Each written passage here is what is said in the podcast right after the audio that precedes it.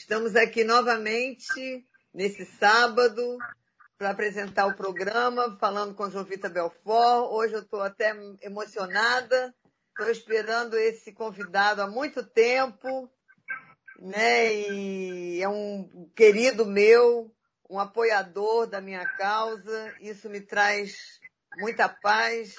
Eu estou até nervosa para falar com ele, Parece até a primeira vez. Nós estamos aqui com o Bispo João Mendes. E eu estou muito feliz, viu, Bispo? Graças a Deus coincidiu. Eu também. Hein? Finalmente. finalmente. Olha, tudo tem o seu tempo, né, Jovita? É eu verdade. Para mim, por mim, eu já teria estado com você há mais tempo, mas a gente na correria para lá e para cá, teve que vir a pandemia para poder a gente poder se encontrar melhor. Pois é. É verdade, é verdade. Então eu estou muito. O programa é seu, né? O senhor é o grande apoiador da minha causa, né? E isso me uhum. deixa assim, não só muito feliz de estar com o senhor aqui, mas uma responsabilidade grande também, né? O senhor vai me dar nota depois, né? Vamos nos avaliar. É vestibular, né? Vamos ver qual vai ser a avaliação. Mas, enfim, muito obrigada. A gente sempre é começa. Uh, eu sempre começo com um louvor seu, né? Com o, a, o senhor, além de tudo, é um cantor, né? É vereador, é pois é. cantor, é. é pastor, é pai. Tudo pela, tudo pela misericórdia de Deus, a vida. Tudo por misericórdia de Deus. Só Jesus na minha vida, na minha causa. É, o tempo aí tem que ser mais de 24 horas, né? É, não, é direto. Não para, não para. É não difícil. Para. Pescar Deus o senhor foi difícil. Força. É verdade, é verdade. Mas até aqui o senhor tem nos ajudado, graças a Deus. É. Bispo, o senhor sabe da minha causa de desaparecidos, né? Isso há muitos uhum. anos atrás eu tive no seu, no seu, aí na, na, na Câmara dos Vereadores, falando. Isso. Né? Uhum. Para o senhor apoiar, foi ali que nós nos conhecemos. E eu fico muito feliz que dali também surgiu uma amizade, né? E Verdade. Eu, eu fico muito feliz com isso, porque. E aí o senhor me presenteou dando apoiando onde que eu já trouxe não só mães de desaparecidos, mas outras causas, erro médico. Nossa, foi esse aqui tem sido um portal uma de bênção, viu? Para várias causas, para uhum. várias pessoas. Eu trouxe algumas psicólogas que ajudaram assim aos ouvintes. Nossa, tem sido mesmo um portal de bênção, viu, Bispo? Eu fico muito feliz. Que bom, que bom, Jovita. É, que legal. E, e, o melhor de tudo é que eu me encontrei, que eu nem imaginava que eu ia gostar tanto de fazer rádio. Eu nasci para ser radialista, viu? Você encontrou aí o seu uma dom. nova profissão. É o seu dom, é o dom de Deus que Deus te deu. Todo mundo tem o seu dom, né? Até você encontrar é difícil, mas quando encontra, aí fica tudo maravilhoso. É verdade, é verdade. E, e, Bispo, eu sou também passou por uma secretaria municipal, né, de assistência social e direitos humanos. Eu trabalho na do estado e é uma secretaria que é 24 horas, 7 dias na semana, né? Não para, né? É, verdade. É isso mesmo. Deve ter sido uma experiência social, humana muito interessante, né? Porque a gente lida com os vulneráveis, com as pessoas mais necessitadas, né? E ao mesmo tempo, direitos humanos é para todos, a gente tem que jogar nas em todas, né? Em tudo, né? Uhum, uhum. Foi uma experiência posso... boa para o senhor. Foi, foi. Eu posso lhe dizer, Jovita, que essa experiência da secretaria, primeiro, acredito perfeitamente que foi Deus que me levou para lá. Né? É eu havia dito isso na minha campanha para vereador em 2016, 2015, para eleições de 2016. Eu me encontrei com um grupo de pessoas na Zona Oeste e eu dizia para aquele grupo, era um grupo de psicólogas, psicólogos, eram assistentes sociais, eram também pessoas ligadas a, a essa área, né? advogados, um grupo grande que me reunia para dizer para eles o quanto eu estava dedicado e querendo servir nessa área. E eu, eu não tinha noção nem se nós íamos ganhar as eleições. Eu disse, olha, eleito, se Deus me der novamente o mandato, né, eu gostaria muito de trabalhar na Secretaria de Assistência Social. Queria Olha. muito assumir aquela. Eu disse para eles né, que eu queria muito, muito, muito.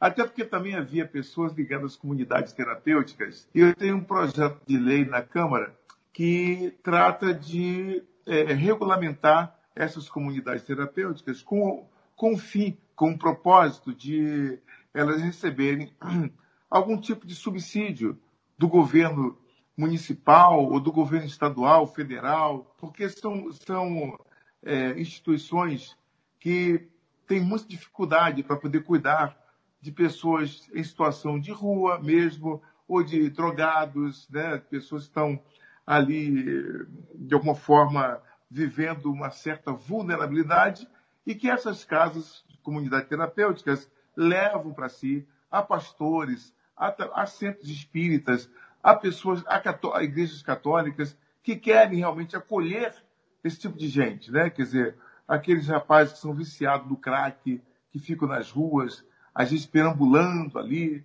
né? Sem ter para onde ir. E então vai uma equipe, uma equipe da igreja, uma equipe religiosa, e ali é, conversando com aqueles meninos e, e, homens ou mulheres, eles acabam é, acolhendo em, em, seus equipamentos. Mas esses equipamentos não têm nenhuma, é, nenhum aporte financeiro de qualquer órgão, de qualquer natureza. Como é que eles vivem? Eles vivem vendendo, tipo assim, canetinhas como essa aqui, né, nos ônibus, vendendo lencinho de papel, ou lenço de panos ali nos sinais de trânsito, para poder angariar um tipo de um recurso e aí manter aquela, aquela comunidade funcionando. Então, eu fiz uma lei, nós propomos uma lei na Câmara para que essas comunidades tivessem direito à sua regulamentação e daí poder receber ajuda financeira do Estado, município, o governo federal. E essa lei teve dificuldade, porque há um grupo que é, é oposição, eles acham que para se é, aprovar uma lei é, dando legitimidade às comunidades terapêuticas, elas não vão saber tratar como deveria, elas precisam ter um corpo médico, um corpo de enfermeiros, tem que ter um corpo de assistentes sociais. E eles não têm, não tinham nada disso, né? É, não Apenas tem nem, fazem... tem que vender canetinha, como é que vai ter isso? Exato, sem, sem, sem nenhuma ajuda. Então, estabeleça-se a proposta, estabelecemos a proposta e ficamos lutando por isso. Quando aí sim vem o grande milagre, que eu não havia profetizado em 2015, naquela reunião, o prefeito Marcelo Crivella assumiu a prefeitura, né? também que eu, eu creio que é uma missão do próprio Deus, ele ter assumido, é, foi um milagre, e aí Passado algumas, alguns meses, ele me ligou e disse: João, eu gostaria muito que você viesse nos ajudar aqui, é, assumindo a secretaria de assistência social e direitos Olha. humanos. Eu falei, prefeito, o senhor pode estar sendo uma coisa. O senhor está me chamando, mas esse chamado, antes de ser do senhor, ele é de Deus na minha vida. É de Deus. Olha. O senhor pode, pode contar comigo, eu estarei lá com o senhor, vou servir de todo o meu coração, vou dar a minha vida naquele, nesse lugar. Eu vou aprender, porque eu não sei como é que funciona as políticas, né? Eu é, não tinha é. noção. Os trâmites burocráticos né? são muito difíceis, né? Difíceis, né? Quer dizer, são coisas muito tipificadas, são políticas muito dirigidas e muito bem estudadas, viu? Sim, eu fiquei sim. surpreso com a estrutura, com a robustez é, de, é, de preceitos, de protocolos, de orientações, sabe, é, que, que, resoluções para se manter essa assistência viva. Há todo uma, um, um trabalho muito digno. E eu fiquei apaixonado pelo que eu vi. Gostei demais. É verdade, é dessa, verdade. Daquela pasta, muito. Aí sim, aquilo que você falou. Quanto ao trabalho, é dia e noite não para. Não é para. de noite não para. E quando tem, por exemplo, calamidade, por exemplo, Nossa. chuvas torrenciais, desabamentos na cidade, a primeira a chegar lá, depois do Corpo de Bombeiro e depois da Defesa Civil, é assistência. É assistência social. Para organizar, para famílias, vão os psicólogos, as assistentes sociais, os educadores sociais, todo mundo ali para poder dar aquele apoio, aquele apoio verdadeiramente moral, né? Você vê a, o desabamento lá da Musema, daqueles prédios. Nossa, que coisa, né? Que coisa, né, Jovita? Ficamos Nossa. ali 12 dias, dia e noite. É, olha, eu vi o trabalho das psicólogas, é um trabalho muito, muito excepcional. Eu soube que eu sou pastor, né? Mas você sabe, Jovita, às vezes chegava a pessoa, familiares para conversar com as nossas psicólogas ali, e eu dizia assim, meu Deus, quanta que coisa. E ela, a, a, pessoa chorava, né? E eu sou muito chorão. Eu saía assim, ai de Jesus, eu que coisa. Que é. a pessoa tem um familiar no escombro e a psicóloga com muito jeitinho, com muita conversa, tal, tal, tal, orientando ali seriamente. Era difícil, difícil. Eu só chorava. que trabalho fundamental que é o serviço Mas... social, né? Que as pessoas, às vezes, nem sabem o valor que é, né? Uhum, não sabe. Eu não sabia. Eu não é. sabia. Eu só vim saber depois que, de fato, eu tive a oportunidade de estar lá servindo ali naquela, naquela posição. E me apaixonei, viu? Me apaixonei por aqui, pelo serviço social, pela secretaria.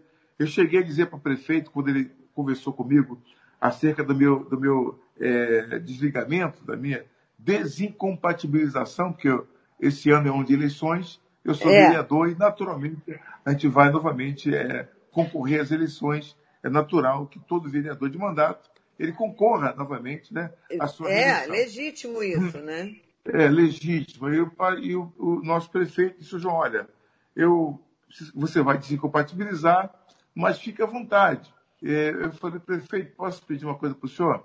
Se o senhor ganhar a eleição, se eu voltar novamente, e se eu voltar também, o senhor me convida para tomar, voltar a cuidar da assistência? Não, João, vai ser com muito prazer, e tal, tal, tal, né? E de fato é isso. Eu tenho muita coisa que eu comecei por lá, que a tia Ju está dando continuidade, certamente, mas ainda falta muita coisa para acontecer. Eu quero ser protagonista, eu quero estar junto sabe, da assistência. Eu quero cuidar da rede histórica, naquela rede que dá apoio total aos nossos assistidos, né? São redes assim de cooperação total. Eu tive uma equipe realmente muito boa, equipe excelente de trabalho que eu saí de lá na última reunião que tive com eles. A gente foi lá para São Cristóvão almoçar e conversar.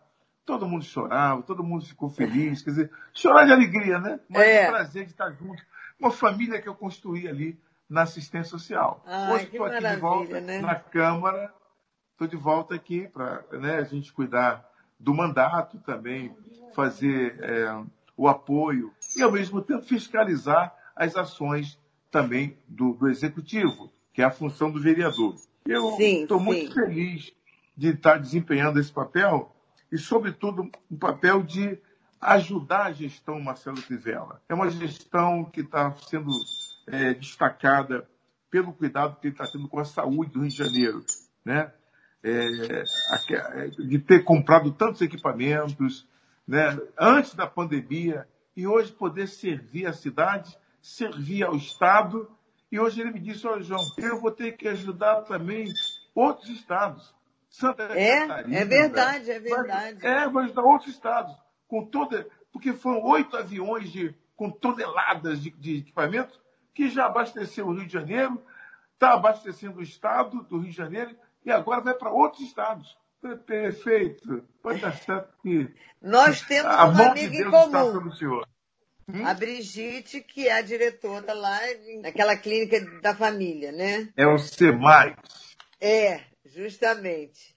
E eu, como pessoa de risco, realmente está fazendo a diferença, né? Tem que tirar o chapéu, porque esses equipamentos estão fazendo diferença na saúde do carioca, né?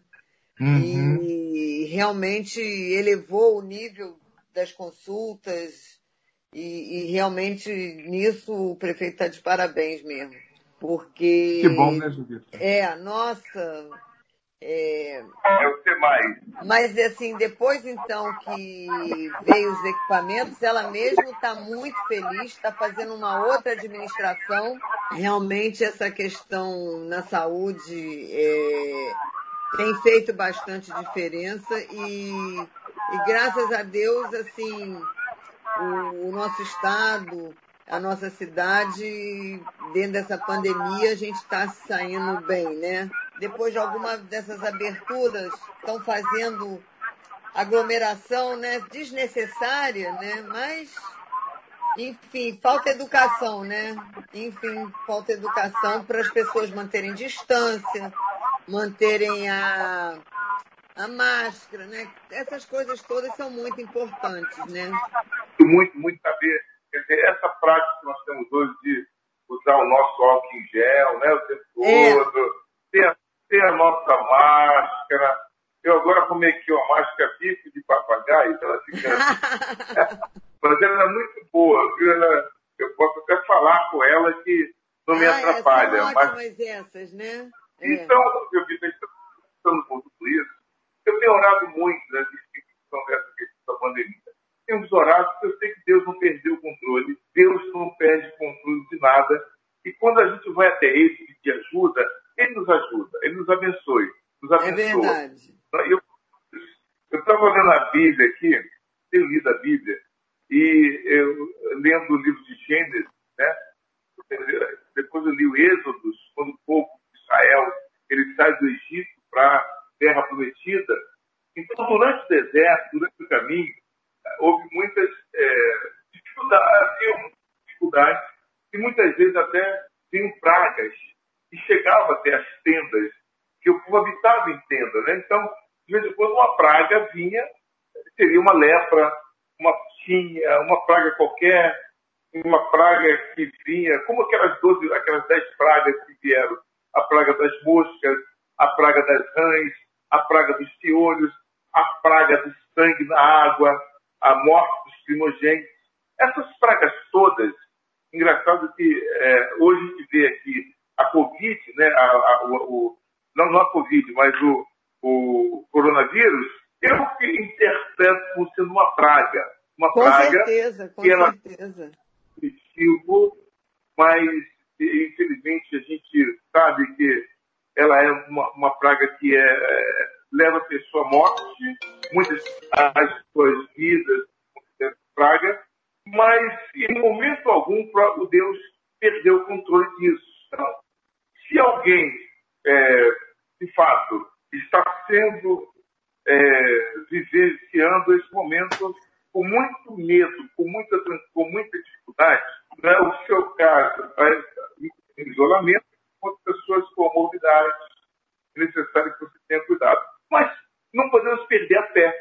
A fé com certeza, com e certeza. a confiança em Deus e clamar a Ele para que venha nos defender, venha nos guardar e, aí cumprir, o, o, Jovita, o seu tempo de vida. Você sabe que não cai uma folha de uma árvore que não sai da vontade de Deus. Nada é acontece que fuja ao controle de Deus. Mas a gente tem que buscar a Deus também, né? Para buscar uh, os benefícios, buscar as bênçãos do Senhor. Eu, eu, eu, creio nisso e é por aí que eu, assim que eu tenho vivido esse momento de pandemia, sempre buscando, clamando a Deus para Deus nos ajudar. Tá certo? É verdade. Eu, eu, eu, eu tenho... Eu aqui com as mães também de desaparecidos, sim, sim. a gente também está tendo um tempo de estar tá com a família, né? É, tem um lado que, que o, o, o, ser humano não tinha mais tempo para nada, né? Nem vi os filhos mais. Enfim, e hoje muitas famílias se reconectaram. Tem um lado ruim também, que teve muita violência contra a mulher, contra a criança. Nós estamos aqui com o bispo, daqui a pouco nós vamos para o intervalo, vamos escutar uma música antes, né, bispo? Que eu vou aproveitar, né? Bom, e quero falar também que, mesmo com a pandemia, o nosso trabalho em relação ao desaparecimento ele continua até mais porque hoje com a pandemia o trabalho, sabe, de desaparecimento, mesmo com a pandemia, ele continuou, porque não para, o desaparecimento ele não para, nada para. Então a gente continua distribuindo cartaz, é, dando orientações, principalmente as pessoas de Alzheimer, pessoas com problemas mentais, elas têm que estar identificadas. Isso é uma política que é importantíssima então, assim, quando acontece com uma família, eu sempre dou depois esse, esse, essa maneira para eles continuarem, para não vir novamente, né, o desaparecimento. E, e, essa questão de fazer o cartaz e colocar na rede é muito, muito importante. E, e a gente vai, o trabalho social em relação ao desaparecimento não para. A gente está sempre olhando, vendo é, e pesquisando, trazendo é, os números, porque infelizmente melhorou um pouco, porque como as, as ruas estavam fechadas, as escolas fechadas, né? Então, assim, teve menos transeuntes, né? Então, nesse primeiro momento, é, teve um, um diminui, uma diminui, diminuição é, em relação aos números, mas já está subindo novamente, infelizmente. Então, assim, a gente tem que tomar esse cuidado, porque as coisas tristes acontecem, elas não param, né? Mas, Bispo, a gente está aqui com o senhor, eu fico muito feliz com o seu apoio. E a gente vai fazendo é, esse, essa onda, né, com o desaparecimento, crescer na sociedade, porque a, a questão da rede é muito importante, né? As pessoas terem é, com, esse compartilhamento das fotos é, é muito, muito importante, né? Mas a gente está indo para o intervalo. Então vocês não saem daí não, porque vai ter mais bispo. A gente vai estar num papo gostoso, né? Esse papo que já estava esperando há muito, muito tempo, né? Então estamos indo para o intervalo e daqui a pouquinho a gente volta e antes a gente vai escutar um pouco mais da música na voz do Bispo João Mendes, tá bom? Ai, estou muito feliz de estar tá voltando, gente. Vocês nem imaginam o quanto. Muito, muito feliz, Bispo. Nossa, eu amo fazer, amo estar tá aqui. É, agora vamos fazer um intervalo, Bispo, e já voltamos com mais um tá. pouquinho desse eu, papo bom. Eu quero saber como é que está a sua luta, essa luta que é o seu maior propósito da vida. Como é que você está vivenciando isso em tempo de pandemia? E a pouco a gente volta. Vamos ficar para o próximo bloco.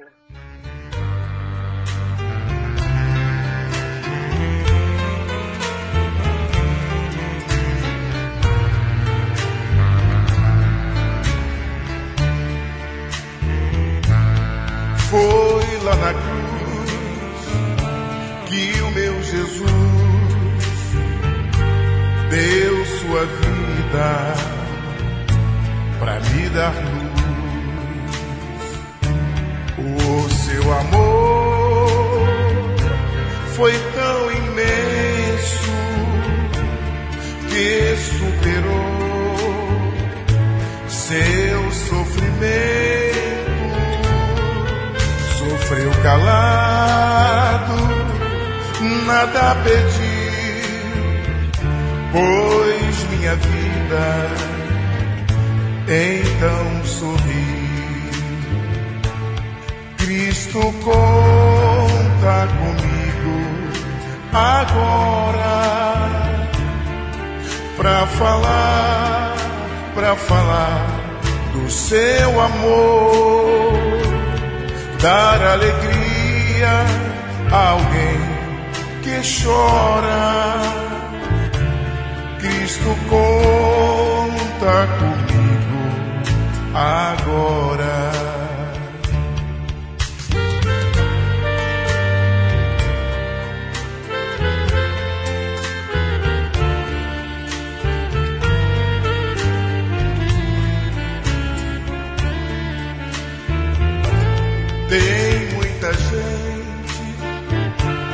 Levando a cruz, mas está longe do bom Jesus.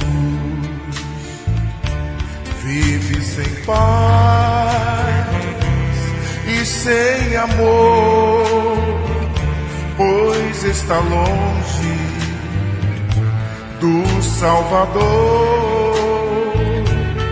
sem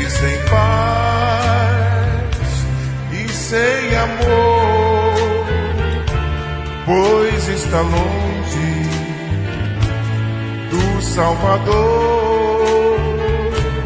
Vive sem paz e sem amor, pois está longe.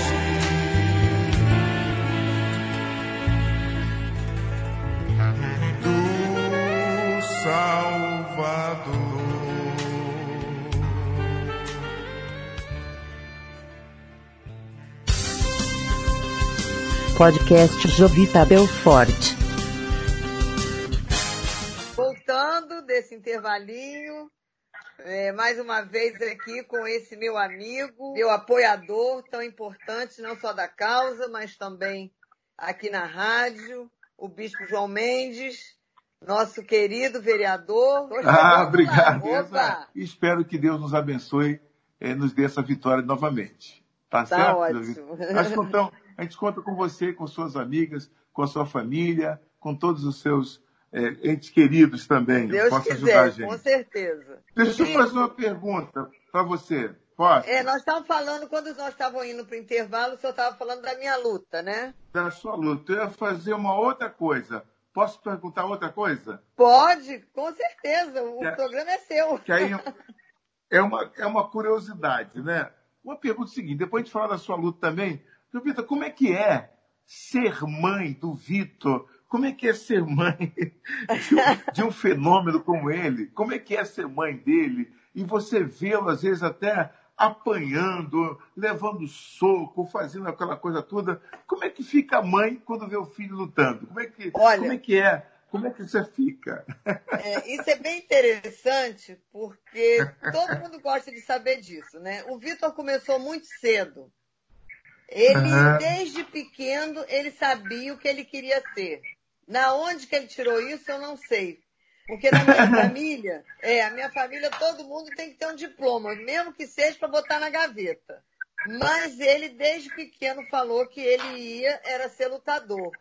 Eu nem sabia que isso existia de uma maneira profissional. E ele foi, foi, foi, ele mesmo procurava saber, quis entrar no judô, depois no judô ele fez um pouco de capoeira, até que ele chegou no jiu-jitsu. E quando ele entrou no jiu-jitsu, ele adorou, adorou. Ele ficou, ele se achou. E nem no jiu-jitsu ele encontrou pessoas que faziam vale tudo. Até então, era só o esporte, né? Nós fizemos uma viagem ao Havaí e lá ele foi numa academia de jiu-jitsu e como se fala lá na, na gíria deles, ele passou rodo em todo mundo. E lá tinha muitos japoneses. E os caras ficaram loucos com ele. Quando nós voltamos para o Brasil, eu já tinha vários convites para ele voltar de novo. Mas ele era ainda muito novo, ele tinha 16 anos. Eu falei, não, você só volta depois de pelo menos me dar o diploma do segundo grau. Aí você pode ir à luta, né? E foi o que aconteceu. Ele se formou no segundo grau, com 17 anos, e ele, o Cássio e um amigo foram para os Estados Unidos ver qual era, né? Já existia o UFC lá.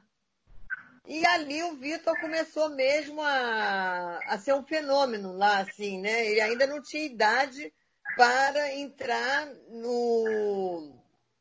Entrar em. Porque ele tinha que ter 18 Competição. anos para entrar na competição. Tanto é que até hoje ele é o atleta mais novo campeão no UFC. Até hoje. E ele começou com 18 anos. Para você ver como que ele é novo, né? Como é ele verdade. começou novo. E o Cássio ficou muito amigo da minha família. Quando o Vitor foi com ele, eu fui, fui fazer uma viagem aos Estados Unidos e fui visitá-lo lá em Los Angeles. E lá eu fiquei também, porque ele falou, mãe, fica, me ajuda. E ali eu fui ficando, fui ficando, fizemos o primeiro contrato no UFC. Ele já tinha uma academia com o Carson. E ali nós ficamos, eu fiquei uns dois anos com ele lá nos Estados Unidos. Depois eu voltei, depois ele também voltou. Mas ele ali, ele já tinha conseguido o cinturão, né? Antigamente eles davam um medalhão. Eles uhum. conseguiram era um medalhão, um cinturão. E foi vindo assim, né? Mas a, a, a história melhor de todas é que na primeira luta dele, quando ele saiu para voltar para o vestiário, uma senhora virou para ele e falou assim: Menino, você não tem vergonha de estar em cima de um ringue, não? Cadê sua mãe que, que, que deixou você vir lutar? Ela falou: Ela está bem ali. e, Ai, e ali, assim, as pessoas, porque as pessoas começavam a lutar de, no UFC mais velhas, né? E o Vitor não foi. Ele começou no UFC, né? Mas foi difícil, viu? Ver, porque isso o Carson me ajudou muito a, uhum. a, aprender que a gente tem que saber que vai apanhar. Vai dar soco, mas leva soco. Uhum. Tanto é que me perguntava, o que, é que seu filho faz? Eu falava, ele dá soco e leva soco. Mas eu uh, agradeço muito a Deus que o Vitor não tem vício. Ele hoje é um pai de família maravilhoso. E agora Verdade. eu não sofro só com o Vitor, não. Eu tenho três netos que fazem esporte. Um, uma joga vôlei, a outra faz ginástica olímpica e o outro joga futebol americano. E todos já ganharam medalha, já estão assim no, no top também. Enfim, a minha vida é sofrer mesmo com atletas. Agora, em sofrer com um, eu sofro com quatro, né? Porque eu haja, cora... haja coração, né? Mas a primeira luta que eu vi lá no Havaí não foi fácil, porque o homem era enorme, era um armário, e, e Vitor uma formiguinha, né? Era igual o Davi, né? Davi com gigante. E eu só Sim. pensava nisso, né? Davi com gigante. Eu falava, ai meu Deus, e foi uma luta assim, incrível, e ali estava todo o time do Lakers, né? aquele do basquete. Ali ele fez amizade com Shaquille O'Neal. Foi assim um período bem gostoso depois, mas cada vez que ele entrava no ringue, eu sofria. Puxa vida, né? Mas olha, é um dom, é um dom de Deus que Deus deu a ele, né? É como, por exemplo, eu comparo isso Há pessoas que pegam um instrumento e tocam sem ninguém ensinar. Ela é impressionante. Um tocando, então, é, é, você sabe que eu tenho um filho hoje que ele gosta de luta. Ele está muito dedicado à questão de luta. A mãe não quer deixar. Eu acho que é o, que é o dom dele. É o dom dele. Falei, deixa o menino, poxa vida. Eu não sei. Ele vai apanhar, ele gosta de apanhar. Ele adora apanhar. Então, então, Mas o lutador de ringue, de, de competição, ele não briga na rua. Não briga na rua, é isso Não, mesmo. eles não brigam, eles são calmos, são tranquilos. É uhum. É impressionante. É, olha, eu vou falar uma coisa. Foi a melhor coisa que eu fiz, foi deixar o Vitor seguir o caminho dele. Ele Sim. é um pai de família maravilhoso, ele é bem sucedido em tudo. Ele é calmo, ele é tranquilo, porque ele é feliz, porque ele faz o que ele gosta. Se, ele, se eu exigisse dele ser um médico, um advogado, ser alguma outra coisa, ele seria frustrado, depressivo, talvez fosse para bebida, para droga, porque ele seria infeliz, muito infeliz. Então eu acho que isso é muito importante. É isso aí. É o que eu falo pro meu. Vai se dedicar, você vai lutar, você gosta, vai em frente. Tem o meu apoio. Pode Agora, falar para é. sua esposa ligar para mim que eu dou bons conselhos. Eu já dei muitos conselhos a muitas mães, é. Boa ideia, Jovita. Obrigado. Vou falar com ela. Liga para a Jovita que ela te orienta. Está com medo do menino lutar, de ir para a luta. É assim, um dia ele chegou lá com o rosto meio machucadinho. Falei, mas faz parte. Ele gosta. E, mas esse machucado dor. rapidinho melhora. Ele vai, é, eles são novinhos, tá com, vai fazer 20 anos agora, então tá, não, ainda está muito novinho. Dá para. É, pode apanhar o Vitor, se eu contar, eu já perdi as vezes que ele operou, que ele quebrou, que ele costurou, mas ele é feliz com tudo isso. E eu já perdi filhos de amigas minhas porque beberam muito e perderam uhum. a vida na lagoa. Uhum. E eu não tenho esse problema. Então, assim, são coisas, como se diz, É, é da profissão, né? É da profissão deles, né? Fazer o quê, né? Deixa eu lhe perguntar aqui uma coisa, Vitor, olha só. É, por exemplo, a sua luta em defesa, quer dizer, em favor das, dos desaparecidos é uma bandeira que você já vem fazendo isso ao longo de anos por conta da, da, da, da sua filha. É, que, qual o legado que você pretende deixar né, em, com, essa, com, com o seu trabalho para as pessoas que também, como você, têm familiar, têm parente, têm filho, é, enfim, desaparecidos. Como é que tem sido a luta e qual o legado que você quer deixar para a sociedade? Bispo, eu, graças a Deus, antes de eu ter esse cargo no Estado como coordenadora de pessoas desaparecidas, eu já lutava uhum. bastante. Como sociedade civil, eu fiz a delegacia de desaparecidos hoje, que está dentro da cidade do, da, da polícia, que é a DDPA, que hoje tem como delegada a doutora Ellen, que é a delegacia uhum. de ponta no Brasil. Né? Antigamente, Muito boa ela. Então, assim, é, é, a DDPA hoje, ela é parâmetro para várias outras. Né? A doutora Elia ajuda não só o Rio de Janeiro, mas até fora do Rio de Janeiro.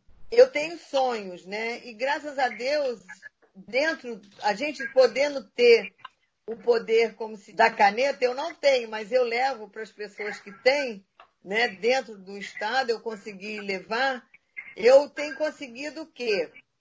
Primeira coisa que dentro do Estado que eu fiz foi municipalizar essa, essa coordenadoria. Por quê? Porque só na Baixada Fluminense nós temos 15 pessoas que desaparecem por dia. Enquanto que na cidade, do Rio, e na cidade do Rio de Janeiro é 10. O que, que acontece? Temos, nós temos uma média de 400 a 500 pessoas que desaparecem por mês na cidade do Rio de Janeiro. No estado, né? No estado. Uhum. Então, são números que não podiam mais ficar esquecidos nem desconhecidos, né? Porque antigamente a minha bandeira era desaparecimento, uma causa invisível. Hoje já não é mais. A gente tem uma vez por mês, tirando a pandemia, as mães elas fazem aí na escadaria da, da Câmara aí dos Vereadores um encontro, né? Uhum. A Tânia Basto, ela nos ajudou, ela cedeu um espaço que a gente pode guardar coisas e a gente, todo mês, a gente faz um encontro ali na escadaria, a gente põe uma uma tenda, as fotos dos desaparecidos. Eu consegui, através do meu subsecretário, o Tiago Miranda, que também abraçou a causa, a gente fez uma audiência pública na Alerj. E dali já saiu uma comissão.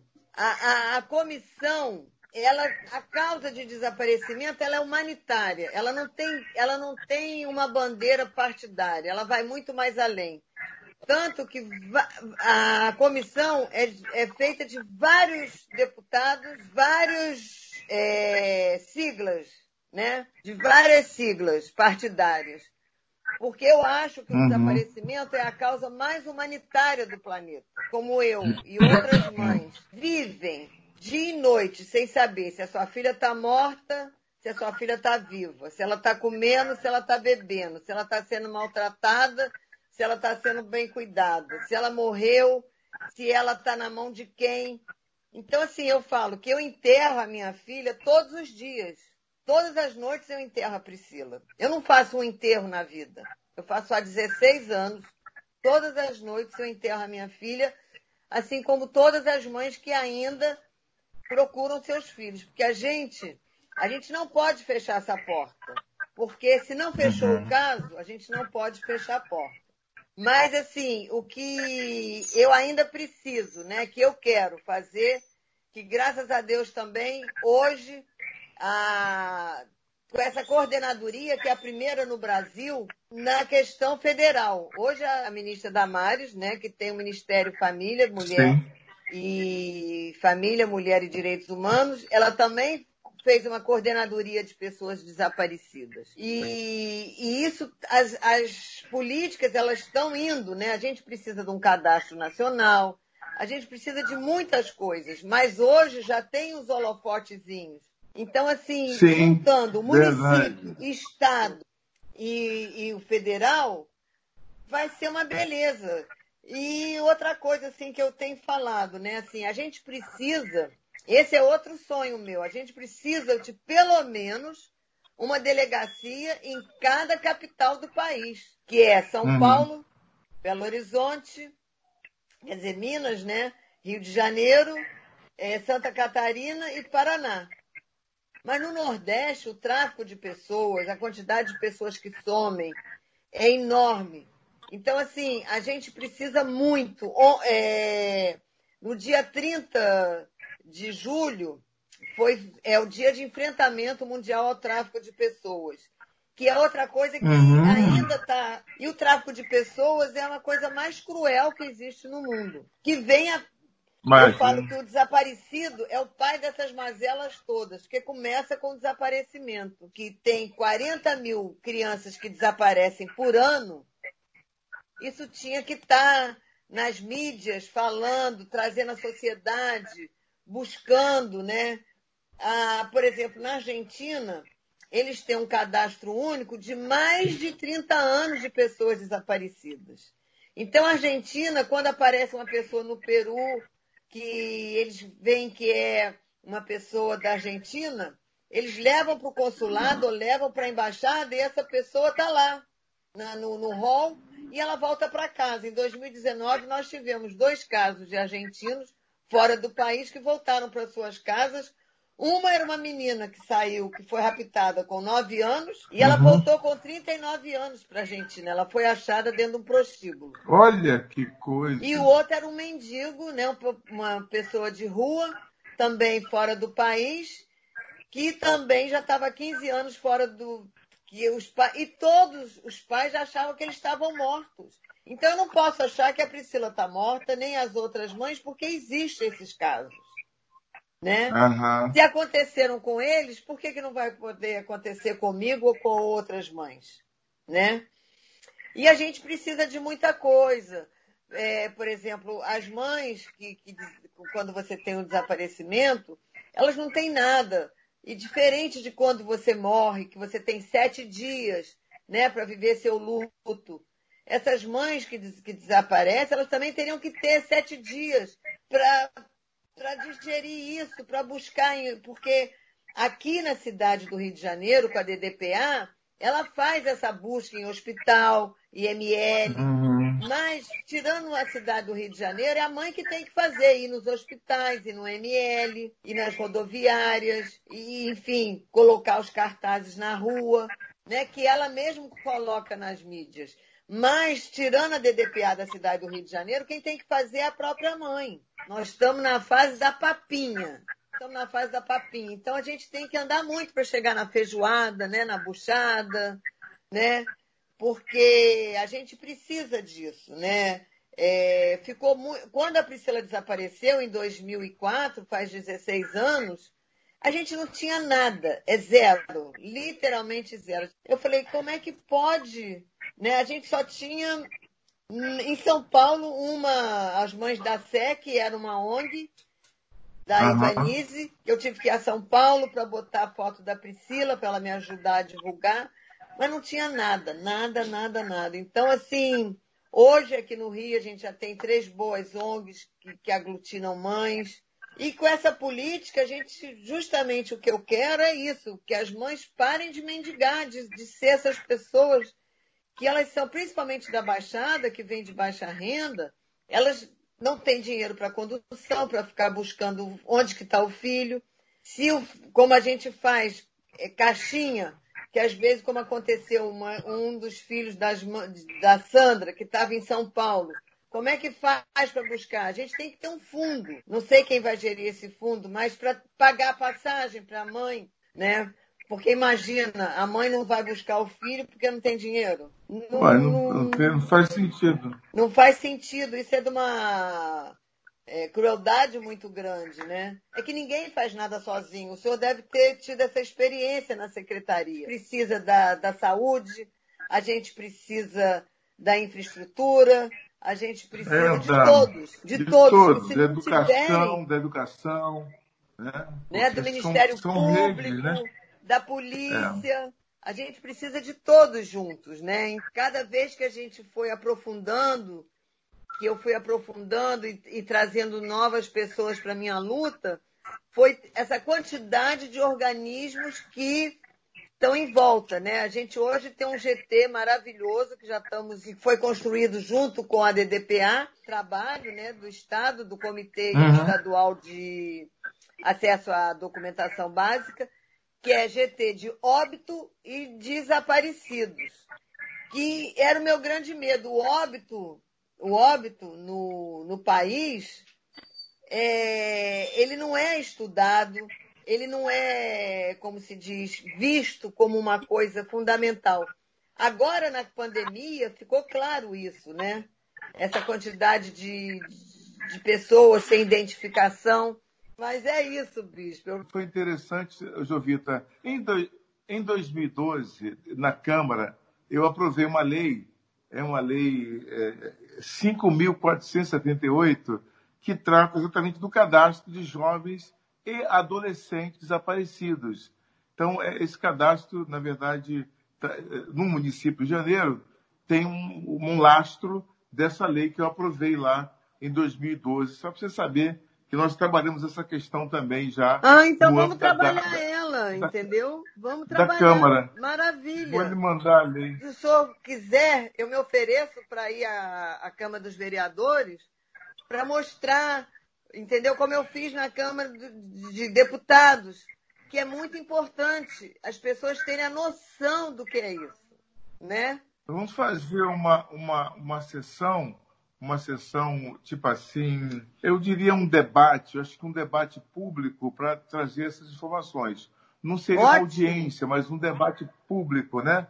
E eu posso é, também fazer algo em função, quer dizer, para as pessoas que tratam desse tema serem reconhecidas também é, pela Câmara dos Vereadores, uma pessoa que realmente tem, tem está trabalhando em prol do, do, do, do, outro. A questão presencial, porque estamos fora né, da Câmara nesse momento, estamos aqui trabalhando em home office, né, estamos é. É, virtual. Vamos fazer algo mais presencial em defesa dessa luta, que é sua e é de tantas outras pessoas também que vivem esse drama, né? Você esse drama, dados, essa angústia. Você me deu um dado aqui que eu não tinha, de é, por dia, por mês, nós temos cerca de 500 pessoas desaparecidas mensalmente no estado do Rio de Janeiro. Isso é um fato, é um, é um, um fato real. É que... E na Baixada, Sim, é o número de desaparecidos é maior do que. Do que na capital. Justamente. E do homicídio culposo na Baixada. Também, Os né? números né? são aterrorizantes, bispo. É, é, é, muito triste o que uma família passa de baixa renda, que não tem como correr atrás, não tem como ter um auxílio psicológico, jurídico. É, você tem uma ONG também que trata desse assunto, não tem? É, eu, eu faço parte de três ONGs, né?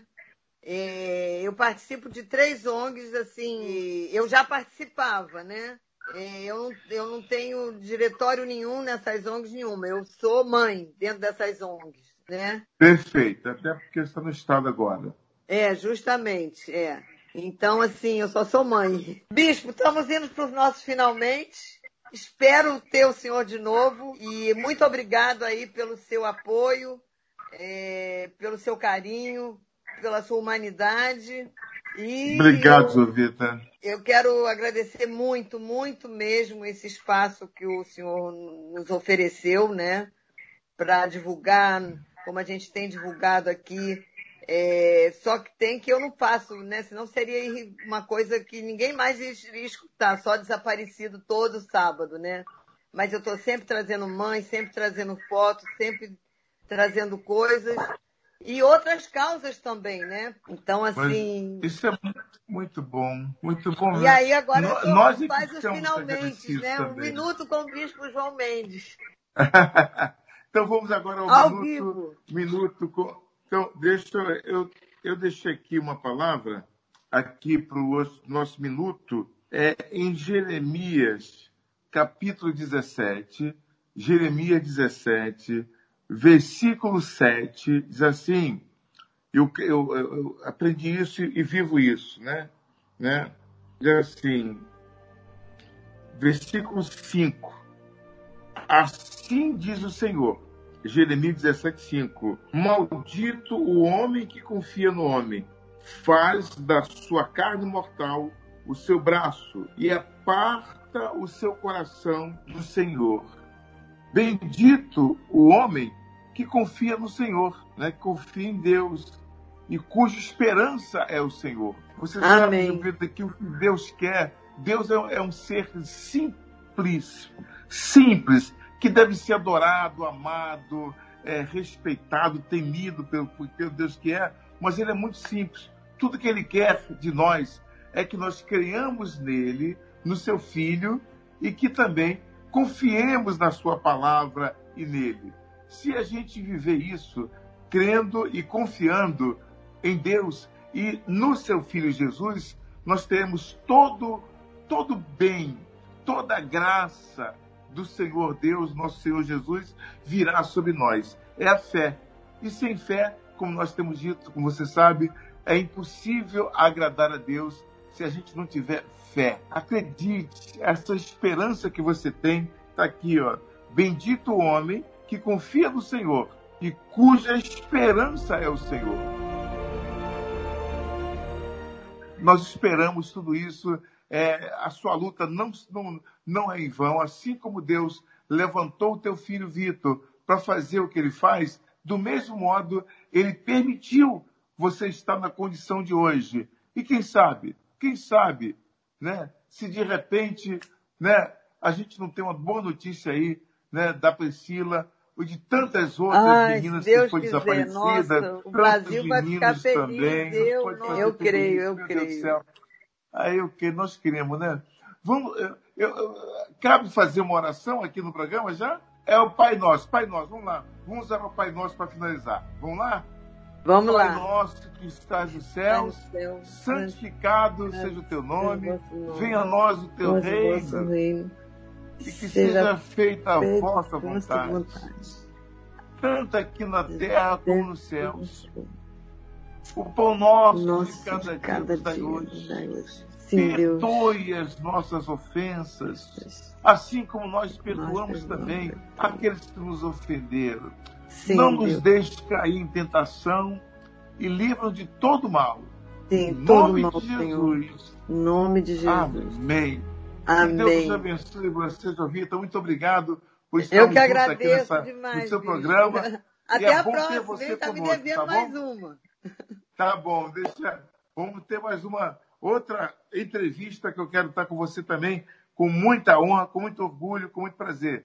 Deus abençoe os nossos ouvintes e até a próxima, se Deus quiser. Até a Tchau, próxima. tchau. Fica aqui então mais um programa falando com Jovita Belfort. Muito feliz de estar aqui com vocês e estou aguardando vocês no próximo sábado, hein? Com mais um programa falando com Jovita Belfort. Fiquem com Deus. Muito obrigada, Bispo, pela sua presença que nos honrou aqui hoje. Obrigada. E no teu tempo, como em fervor, eu cantarei. Ó, derrama as tuas bênçãos sobre nós. Eu entrarei em tua casa pela grandeza em templos teus me inclinarei perante a ti. Guia os meus passos em tua justiça e.